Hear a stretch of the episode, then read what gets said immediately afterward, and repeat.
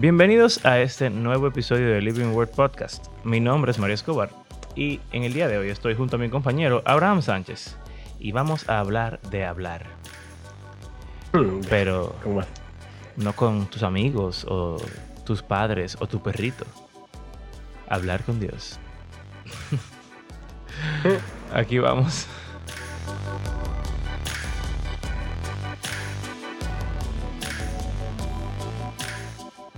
Hablar con Dios. Hablar con Dios. La pregunta Rezar.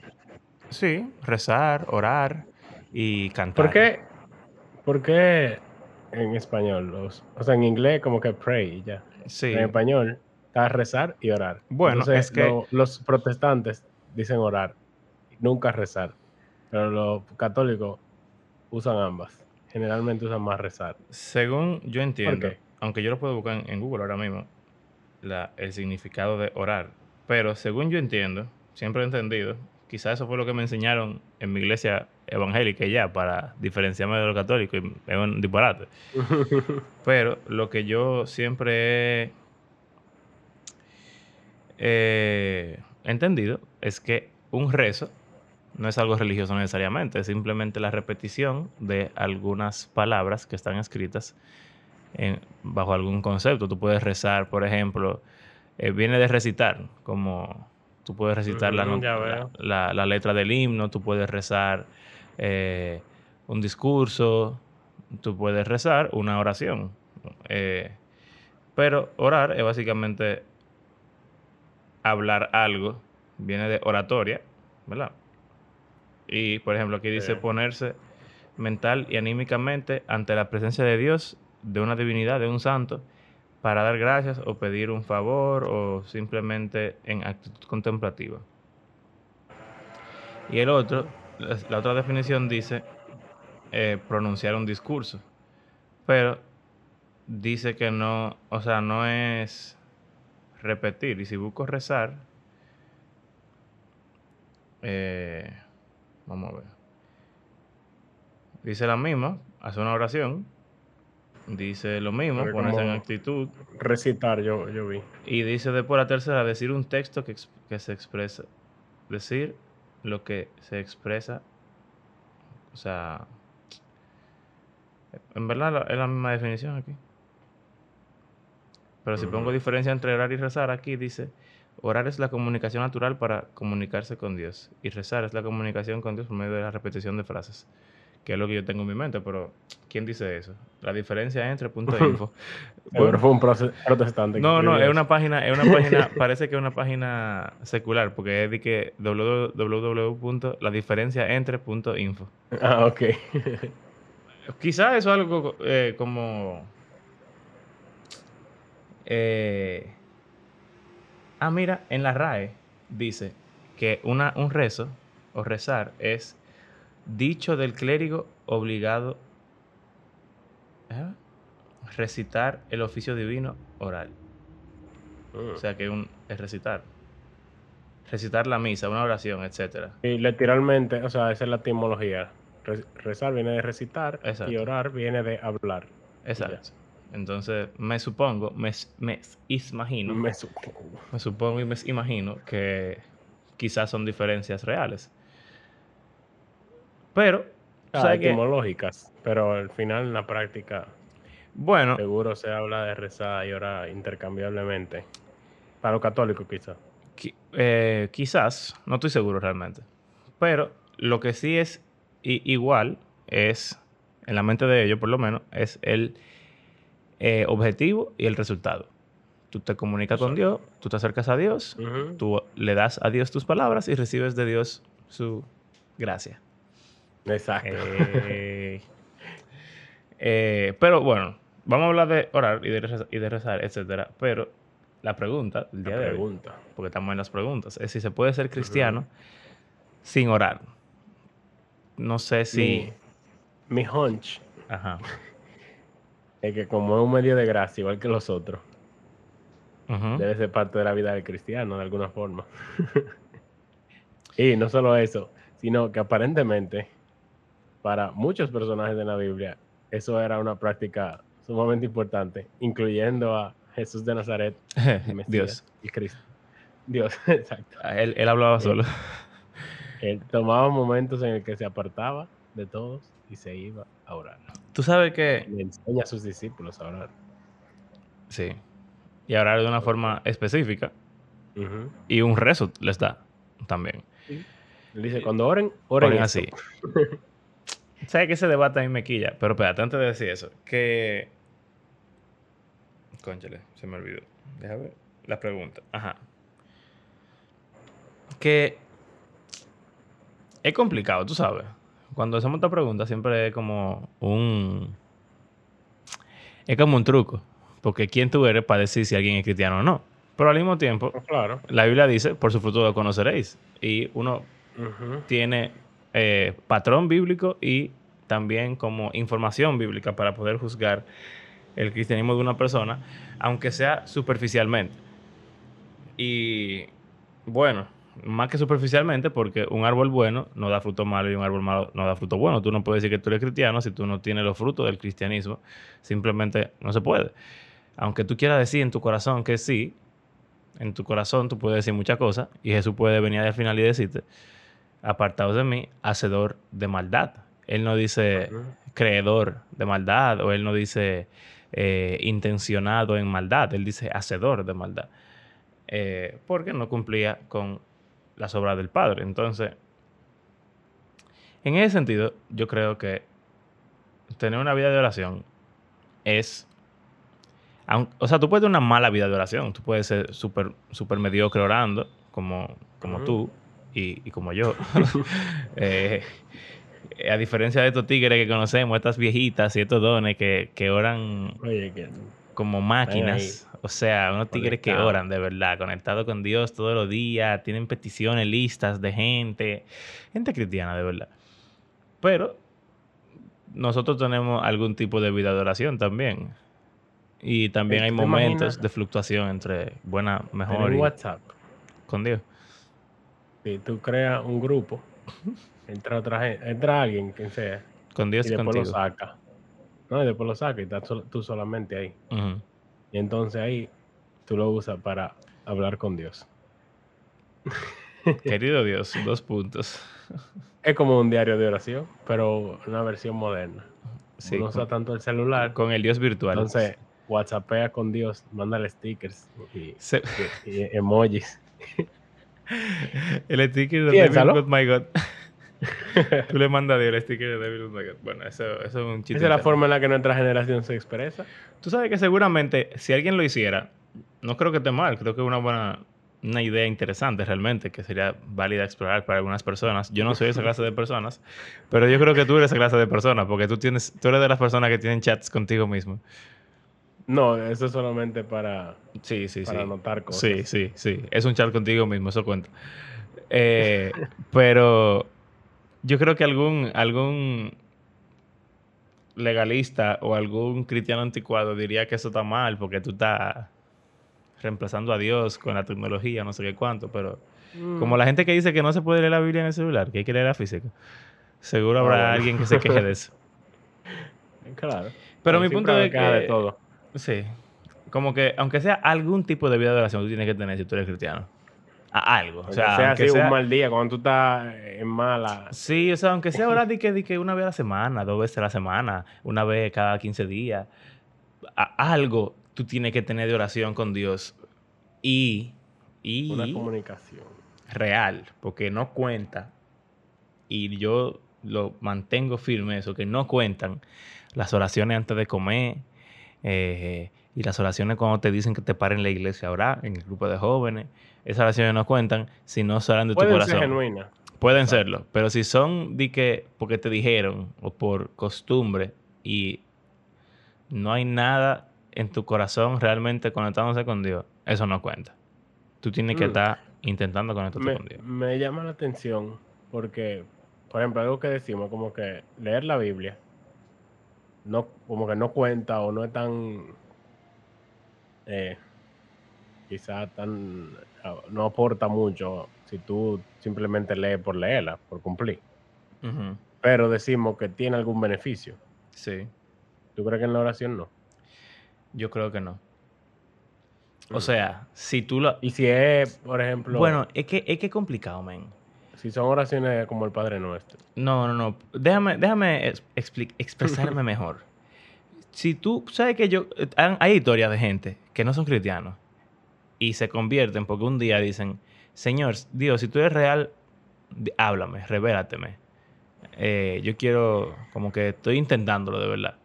Quizás una oración como esa, ese tipo de tú no, no lees la Biblia, pero lo vas a intentar como por hacerlo, pero porque tú entiendes que, que tiene un beneficio y tú quisieras como explorarlo. Eso yo creo que es válido. Ahora, si tú lo haces la oración, vamos a decir hipócritamente, solamente para cumplir, pero tú no estás intentando hablar con nadie, porque está, esa persona está intentando La- hablar la con alguien en que no conoce. Son tan difíciles para mí. Porque uno siente una presión grandísima en que los otros te están oyendo. Entonces tienes como que Sí. ah, no hacer que la gente se sienta como, como rara. Una pregunta. y como que cumplir con las expectativas que la gente tiene de lo que se supone que es orar para ellos. Entonces tú tienes que como que cumplir con el checklist de las cosas que yo espero que tú hagas. Bueno, Yo he decidido no darle mente. exacto. Y cada vez que me mandan orar en público, oro súper rápido. Mm. O sea, no súper rápido, sino que como que directo al punto. Y no me Tú pongo a dar que- muchísima vuelta, como hay gente que... Como Sí, que oran muy bonito lindo. y Que, que no es necesariamente malo. O sea, No. probablemente son genuinas esa gente. Ahí me Pero pasa. yo siento que en mi parte no. eh, ¿A ti nunca te ha pasado que orando en público tú sientes como que tú desapareces de donde tú estás y asciendes a la presencia de Dios? En verdad, me da a veces orando en público, yo siento que estoy orando más que cuando estoy solo. Sí, ¿no? ¿Verdad? Es heavy. Ahí me, me pasa mucho. O sea, sabes que yo dirijo las alabanzas en la iglesia a menudo. Entonces, muchas veces orando, en ese momento, yo hago oraciones un poco más elaboradas. Pero lo que pasa es que yo también oro elaborado a veces en mi tiempo privado. Personal. Depende de cómo yo me sienta, yo puedo orar súper suelto y diciéndole a Dios, mira, eh, bla, bla, bla. O puedo, o sea, literalmente ponerme a hablar y que, que omnipotente rey, no sé qué cuánto. Pero eso depende, eso depende de mi, de mi, como que de mi mood, de mi, de mi actitud en ese momento. Pero cuando estoy en ese momento de, de la reunión de la asamblea del cuerpo de Dios y yo me siento que estoy en esa situación en la cual yo estoy representando al cuerpo de Cristo y yo sé que mis hermanos están también orando, como que en ese, en ese momento en el que hay como una, eh, una conexión bacana entre la iglesia, tú y el Señor. Y entonces, hay, hay veces que esas oraciones, men, yo literalmente siento como que, cuando cierro los ojos, como que estoy ascendiendo en, mágicamente. Y eso se siente muy bacano porque siento que es una oración, de esas oraciones que a veces yo siento que son falsas, pero yo sé que no es falsa. Y, y yo siento que la gente siente que no es falsa. Así que quizá en alguna ocasión en la cual uno siente que el que está orando está como que dibujando demasiado, quizá puede ser así. Yo creo que mucha gente es así. Pero también quizá es que uno no está en sintonía, pero quizá el resto de las personas sí están en sintonía y es uno que está de estúpido. Eso Eh, o sea, puede ser. Pues realmente, eso que tú dices, cuando tú lo dijiste, me, me llegó como a la mente, que sí. Eso ¿verdad? pasa, me ha pasado. Pero nunca recuerdo que me haya pasado escuchando a otra gente orando. Porque Eh, generalmente es muy sí. difícil para mí como conectarme a, a la oración de la persona. Sí, a mí- Siempre- para mí casi también. siempre yo me distraigo. Sí. Por ejemplo, cuando yo estoy así, como tú dices, cuando yo oro en público así, yo cierro los ojos. Pero cuando otra gente está orando, yo dejo los ojos abiertos para poder mantenerme más enfocado. Porque si cierro los ojos, ahí sí es verdad que me voy lejísimo. va por ahí. a Eso me pasa también. Pero depende. Pero cuando estoy orando, que- yo sí. Claro, porque tú estás, tú sabes, hay una... No, pero como que se cierran solo. ok. Dios, Dios, o sea, como que, como que, porque sí, yo no sé. Bueno, pero a, mí me pasa mucho eso, que cuando la gente era como que yo ni... Bueno, por ejemplo, en los devocionales del colegio, cuando otra gente le toca orar, excepto Mr. Rojas, ah. muchas veces, bueno, eh, una de nuestros oyentes va a saber eh, ahora mismo mi secreto, pero bueno. Eh, saludos. Cuando... muchas veces cuando la gente ora, yo no puedo orar, simplemente no puedo, man. No puedo o sea, yo me quedo así con los ojos abiertos o me quedo, no sé, mirando el celular, pero es porque no, no, no estoy en, no estoy nada conectado con, con esa oración. Pero, ahora quizá, hay veces que no. Quizá es porque uno toma un rol muy pasivo. Y eso hace que uno no, o sea, no ore con ellos. Uno simplemente está oyendo lo que ellos están orando. Sí, exacto. Tú oras lo que la persona está orando sería algo parecido a un tema que, yo quería hablar, que es algo controversial para los protestantes, aunque aparentemente no, por algo que voy a mencionar. Pero, bueno, protestantes no, vamos a decir bautistas. Okay. Que generalmente los, bautistas es que tienen más situaciones con muchas cosas, aparentemente. Como que, es verdad, como que a medida que yo iba estudiando, veo como que otras denominaciones tienden a ser un poco más abiertas en algunas porque son, cosas. Porque son muy, muy separatistas. Sí. Y eso viene Entonces es sobre, sobre oraciones. Eh, o sea, bueno, se critica, por ejemplo, a veces a los católicos de que ellos hacen vanas repeticiones. Jesús habla en contra de eso. Ajá. Eh, ¿Por qué? Porque oran el Padre Nuestro, por ejemplo, lo cual es wow, irónico. O sea, que digamos que ahora el Padre Nuestro está mal. O sea, no, necesariamente se, implica así 100%, pero para alguna gente estoy casi seguro. Óyeme, para la mayoría de cristianos promedio, ahora el Padre Nuestro está mal.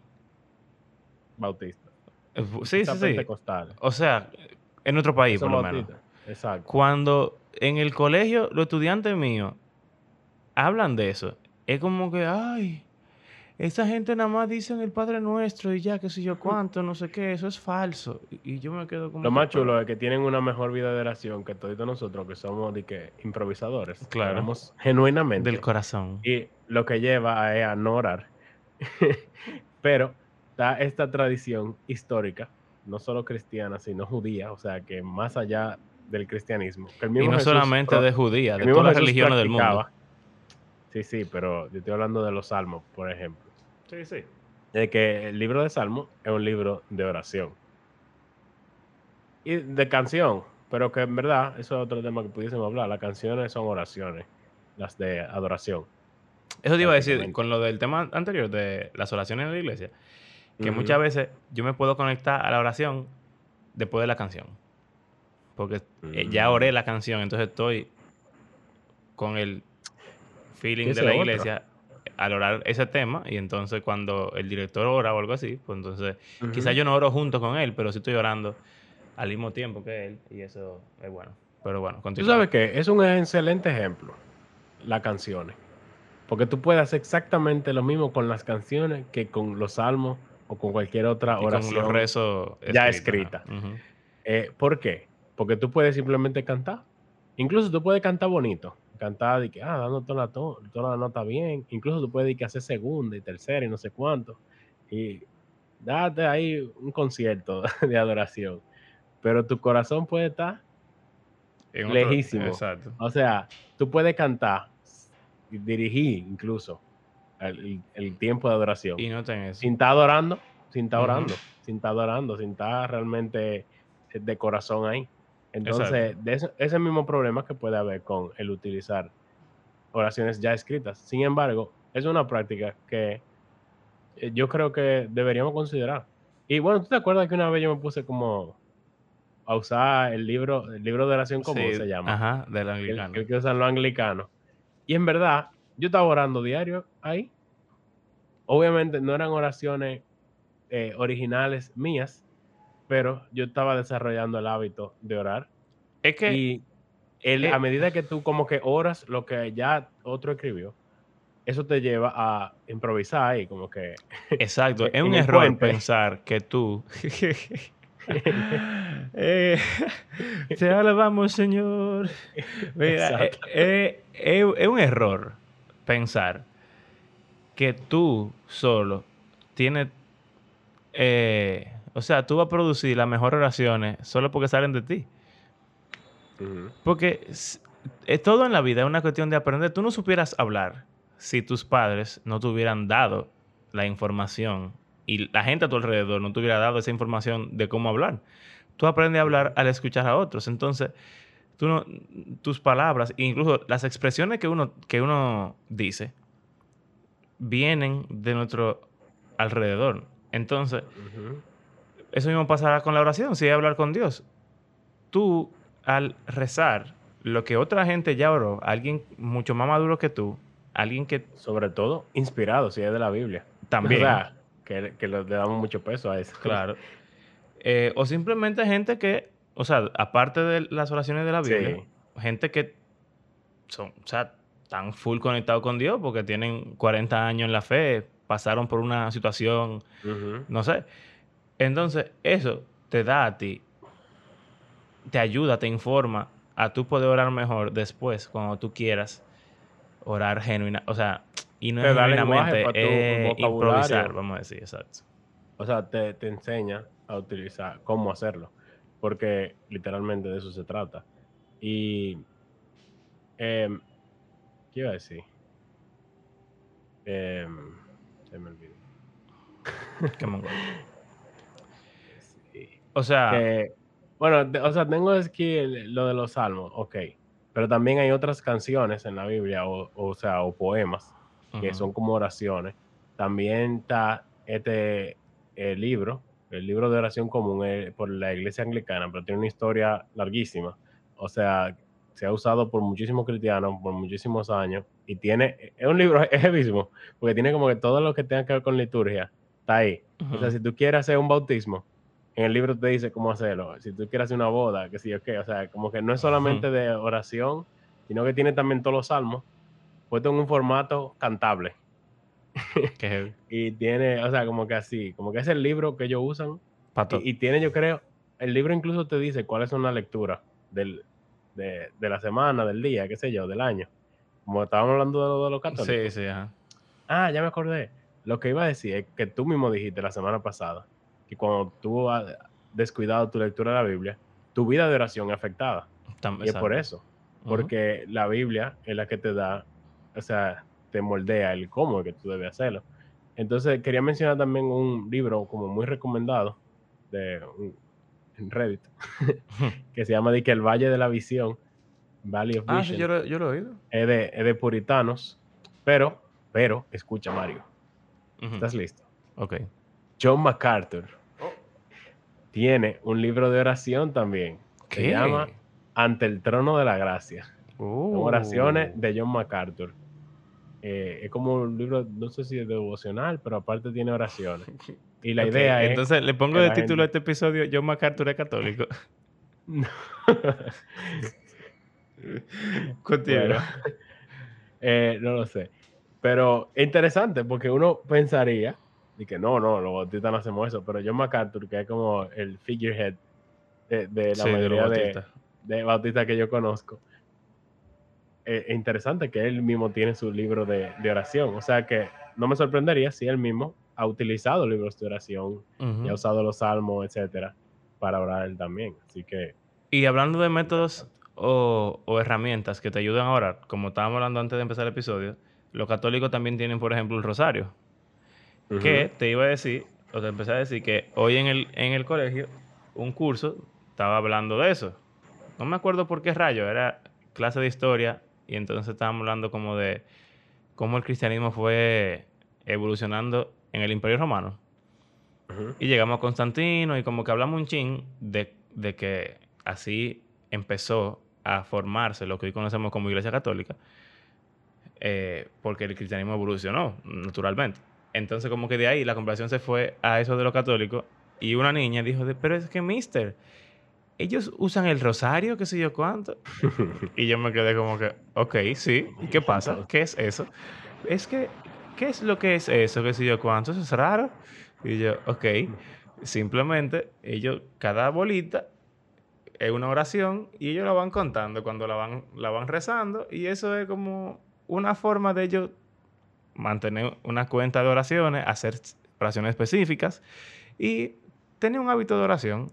Hay otras cosas que vienen eh, atadas a eso, pero es básicamente un método, una herramienta que te ayuda a orar.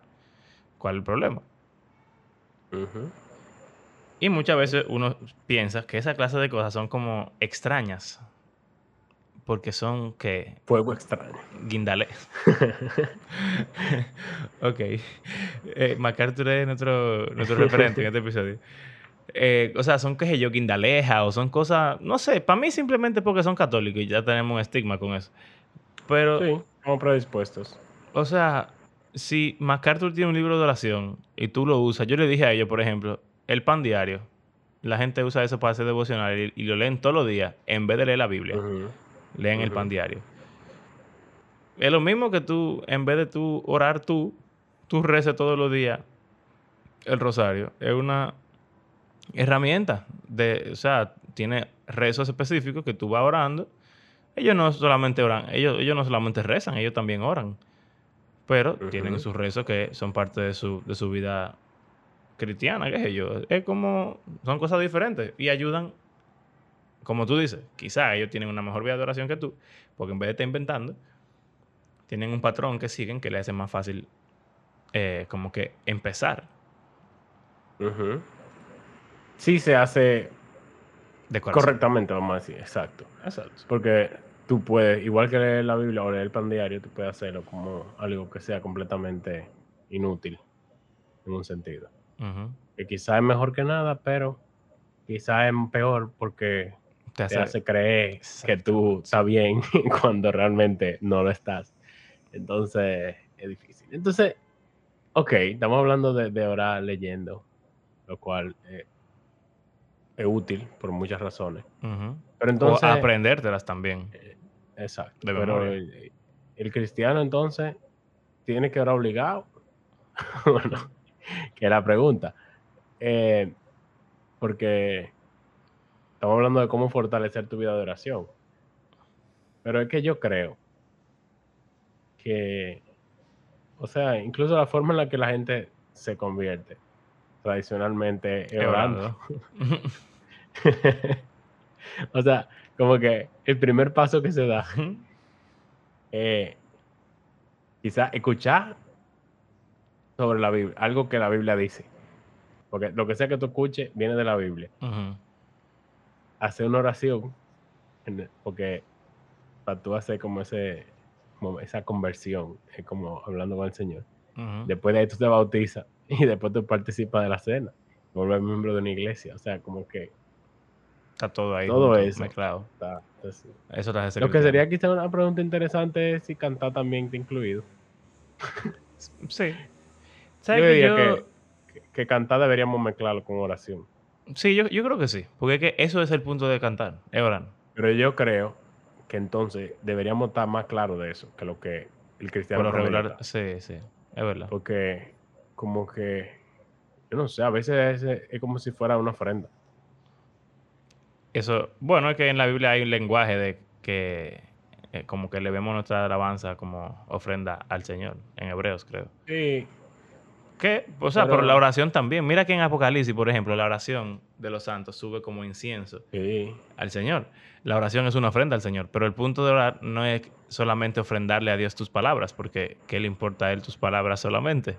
Él quiere tener una conexión contigo y que tú tengas una conexión con Él, acercarte a Él, eh, recibir de Él la gracia a través de este medio eh, y todo eso. Yo creo que la pregunta por qué Deberíamos utilizarla más como cristianos promedio. Sí.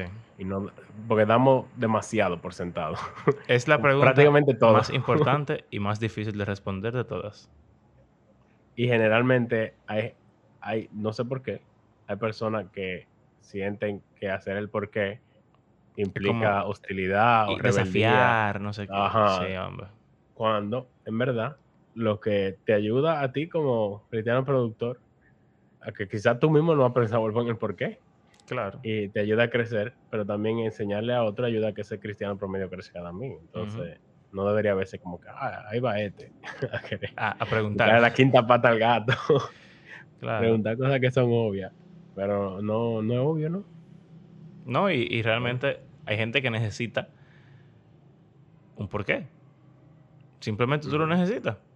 Y eso es bueno porque, por lo regular, la gente que no sabe un porqué y hace la cosa son llevados por cualquier viento de doctrina Mm, o cualquier eso, eh, tendencia. Es Porque Tú hacen lo que le dicen y ya.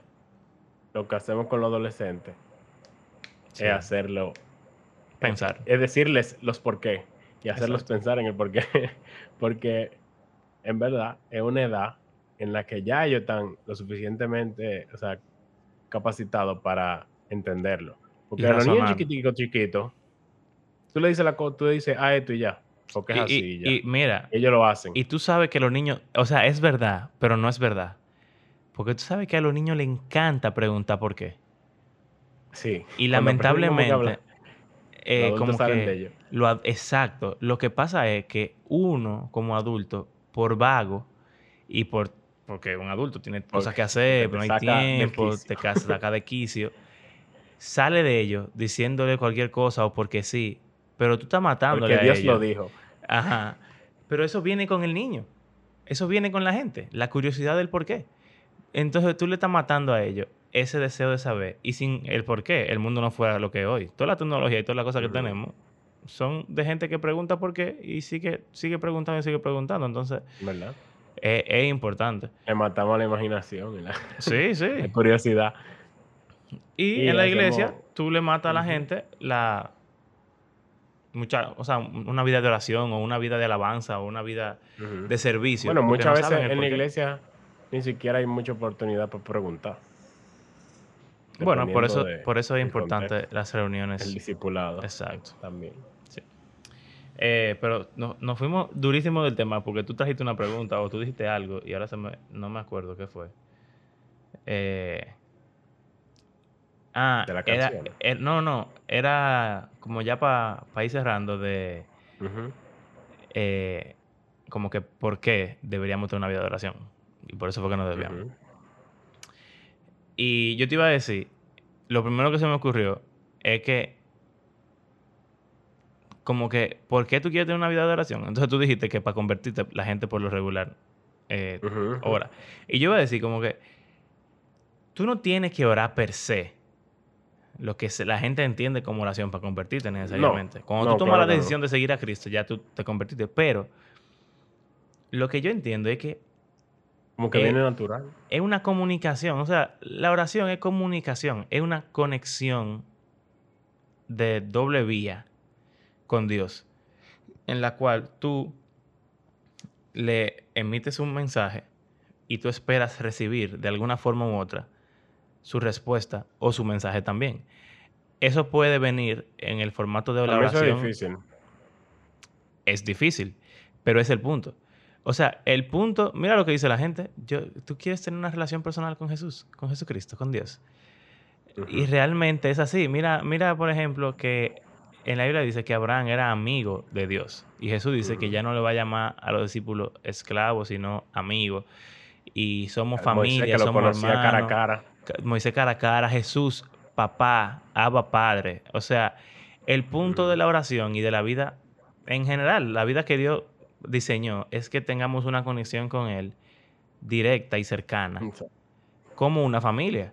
Entonces, yo pienso que es como preguntarte, ¿por qué tú deberías hablar con tus padres o con tus hermanos? Lamentablemente vivimos una época en la cual la gente ni siquiera habla su- con su familia. Por eso yo dije lo de, lo de WhatsApp. Y- pero eso es raro y es triste porque, conchale, sí. tú no hablas con tu familia y pienso ahora, estoy pensando en, en, en Primera de Juan, si tú no amas a tu prójimo, a quien tú ves, ¿cómo tú amas a Dios a quien tú no ves? Si tú no hablas con tu mamá y con tu papá y con tus hermanos o con amigos, ¿cómo tú hablas con Dios? Eh, eh, no tiene sentido. Pero el punto es tener una relación con Él. Ya, eso es todo. Para mí, ese es como que la, Sí.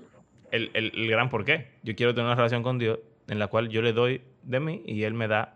Principalmente yo quiero recibir de Él. O tú puedes decir, leyendo la Biblia, tú conoces sobre Dios. Pero tú... Y tú Pero conoces a Dios no también. Pero... a Dios, pero no. Pero él no te conoce a ti. Eh, eh, sí, es raro, es raro. Es algo aunque, así. aunque sí.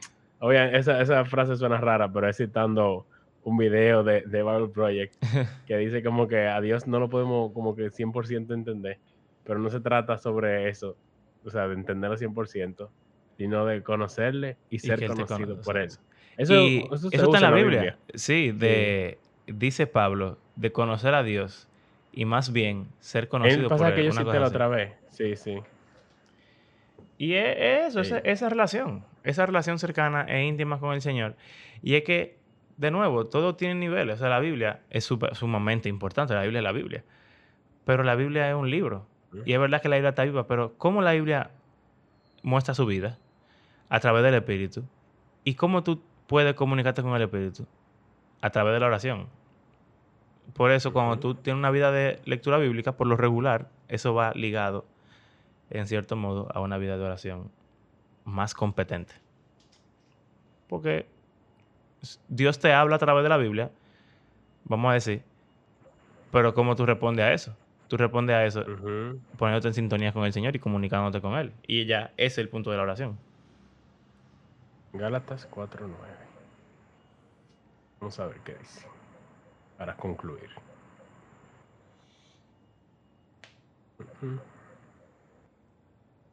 En aquel tiempo, cuando ustedes no conocían a Dios, eran siervos de los que por naturaleza no son dioses. Pero ahora que conocen a Dios, o más O bien, más bien, son que son conocidos. conocidos por Dios. ¿Cómo se vuelven otra vez? Eh, yo creo que tiene que haber más pasajes. Pero ese fue uno que, que me salió rápido.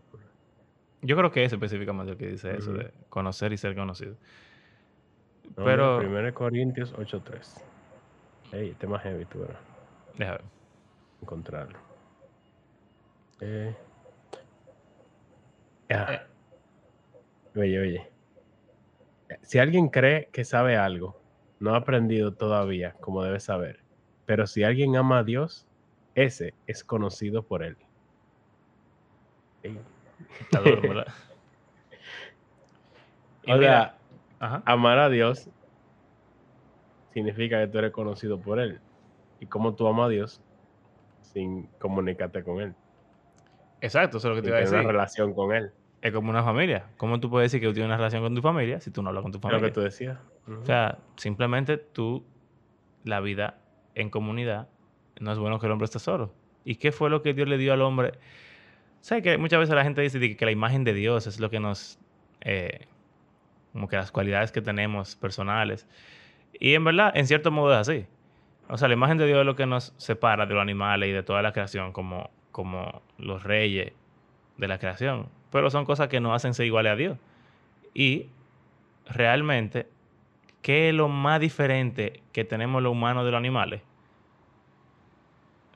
Que Podemos relacionarnos con no- Dios. nos relacionamos a un nivel demasiado alto. Y la forma principal en la que el hombre se relaciona es hablando. Y Dios habla. Y, y de hecho, habla que tu siervo escucha. O sea, el punto es que, que Dios te hable, tú lo escuchas y tú le hablas a Él y Él te escucha. Es una parte crucial de, de la historia de la Biblia. Entonces, ¿cómo tú vas a tener una relación con Dios? Por lo- y por ende, ¿cómo tú vas a ser cristiano si tú no vives de alguna forma u otra comunicándote con Dios? No, no creo que se pueda ni que tenga sentido. Voy a bajar una aplicación de oración. Hay una que se llama de que Halo. Hey, Tim, Tim Mackey Ajá. en el podcast el otro día mencionó de que una aplicación hay de oración que yo tengo. Leí esta el otro día y la leyó en el podcast. Y yo dije, oh, qué interesante. o sea, eh, eh, viendo como así, como gente que son teólogos y gente que uno considera duro y más cristiano que uno, utilizan esas herramientas. Y uno aquí creyéndose, La gran cosa. queriendo ser maduro, que yo no necesito eso. En verdad, ese, ese canal que yo sigo que hace como entrevista a católicos y a ortodoxos y a, y a protestantes, eh, lo patrocina esa, esa aplicación, se llama Halo, como Mm. Au- Aureola, ¿cómo que se llama Au- eso? Auro- eh, Halo. Halo, exacto. H-A-L-O. Eh, y es una oración de. Es una aplicación de meditación y oración. Yo no la he usado, ni, ni nada. No sé ni, ni cómo funciona. Pero Ujú. eh, sé que hay muchas oraciones, eh, aplicaciones así. Incluso el mismo Bible App, yo creo que ahora tiene, hace un tiempo ya. Tiene una un cosa de oración, pero Tiene una cosa de oración. Seguro algo así medio protestante. Exacto. Yo Bueno, nunca lo usaba, el Bible pero- yo siento que es medio débil, flojo, en, en algunas cosas así como de, de vida devocional, aunque ayuda a muchísima gente y tiene su valor, pero también eso es algo. O sea, cualquier cosa que- que ayude. eh, oración guiada diaria. Déjame ver. Hora a hora. Eh, Diale, mi suegra tiene un, un imán en su nevera que dice hora a hora, es hora. Ah, sí, mi, mi, mi esposa también. Eh, oye, antes de comenzar, to- inhala y exhala. Ah, Respira pero profundo. eso es lo que está en la aplicación Prepárate. de... Ajá. Prepárate para un tiempo especial con Dios. Ey, yo hacía eso de la aplicación de Bible Sí. Y eso, eso es bueno. me ¿verdad? puso me puso un pasaje aquí, porque toda la plenitud de la deidad reside corporalmente en él. Siéntate con este pasaje por un momento y pídele a Dios que te dé un entendimiento más profundo de su carácter. Reflexiona en la santidad de Dios mientras lo adoras. Pues medio así como... O sea, te, te lo ponen en tu cancha. Aquí le ponen otro pasaje. Ah, bueno, mira. Estas cosas les he hablado para que en mí tengan paz. En el mundo tienen aflicción, pero confiad, yo he vencido al mundo. Hay algo que está pasando alrededor de ti que te hace sentir ansioso o atemorizado.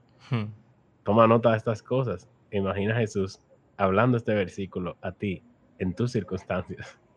Trae cualquier petición o preocupación ante Él. Está heavy. Tú sabes que Eh, lo que pasa aquí, es que ah, hay gente que tiene un pedacito, tiene un pedacito ya así escrito como que Jesús, eres mi rescatador, re- redentor, confortador, salvador, eh, derrotas la oscuridad y ha declarado que el diablo está derrotado, viniste y me rescataste y continúas haciéndolo, mi vida te pertenece y es por ti que puedo decir con certeza, soy tuyo y ningún mal puede conquistarme. Aleluya, amén. Ah, heavy. Eh, y ya, se acabó. Sí, No, o sea, no, no mucho, pero Está bien. Lo que te iba a decir es que hay gente que, por ejemplo, eso de que de imagínate a Jesús diciendo otra palabra. A mí me pasa, muchas veces eso me pasa naturalmente. Como que leyendo la Biblia, por ejemplo. Pero hay gente que quizás necesita como que ese, ese prompt que te, que te yo lleve, quizá. que te induzca a Porque- un momento más imaginativo. Generalmente yo me imagino la historia, pero no me pongo a mí en ella. A ti dentro de la historia, exacto. Entonces, Ajá. cada persona es diferente y cada cosa puede ayudar a alguien. O sea, uno no puede. Uno no puede como, como subestimar el valor que tienen algunas herramientas solamente porque para ti no son útiles. Eso me pasa mucho a mí, en verdad. Sí. Eh, porque quizás ayudan a alguien. Seguramente ayudan a alguien. Y a mí me ayudan otra cosa. Yo soy una persona mucho más independiente y autónoma. Pero hay cosas que en verdad a mí me ayudan, que yo sé que a mí me ayudan, que vienen de otra persona. Y quizás no ayudan a otra persona, me ayudan a mí, me ayudan a gente similar a mí. Y nada, básicamente cualquier cosa que te ayude en tu vida espiritual y a orar, a leer la palabra, acercarte más al. Señor y a tener más como vida y, y a usar más los medios de gracia, debe ser útil para alguien. Simplemente. Yes. Bueno. Estuvo, estuvo heavy la conversación, interesante. Sí. Quisiera, se- sería un, un- un episodio en el cual yo quisiera escuchar las, la- las opiniones o pensamientos de aquellos que nos están escuchando, porque es un tema interesante y del cual quizás no se habla tanto como se debería. Bueno, como que se da por sentado. como un... Un Q&A. Sí, o un ¿O no? survey o algo así. o una, una encuestica y se la pasamos a, a los oyentes. Ujú. Bueno, Vamos a hacer eso. Vamos a ver. Bueno, dale para allá. Gracias por acompañarnos en este episodio. Recuerden que creemos que la Biblia es un libro que está vivo y que tiene el poder para transformar la vida de sus lectores y todo el mundo. Mario siempre dice que yo lo digo mal. Lo dijo bien, lo dijo bien hoy, lo dijo bien. Eh, Gracias por hacer este podcast parte de su rutina semanal. Y recuerden que si quieren apoyarnos, pueden hacerlo a través de nuestras plataformas de PayPal o de Patreon. Será hasta la próxima, donde estaremos hablando de algún tema interesante. Ojalá que pueda ser el tema interesante que tenemos planeado. Pero quizás no. Pero bueno. Bye bye.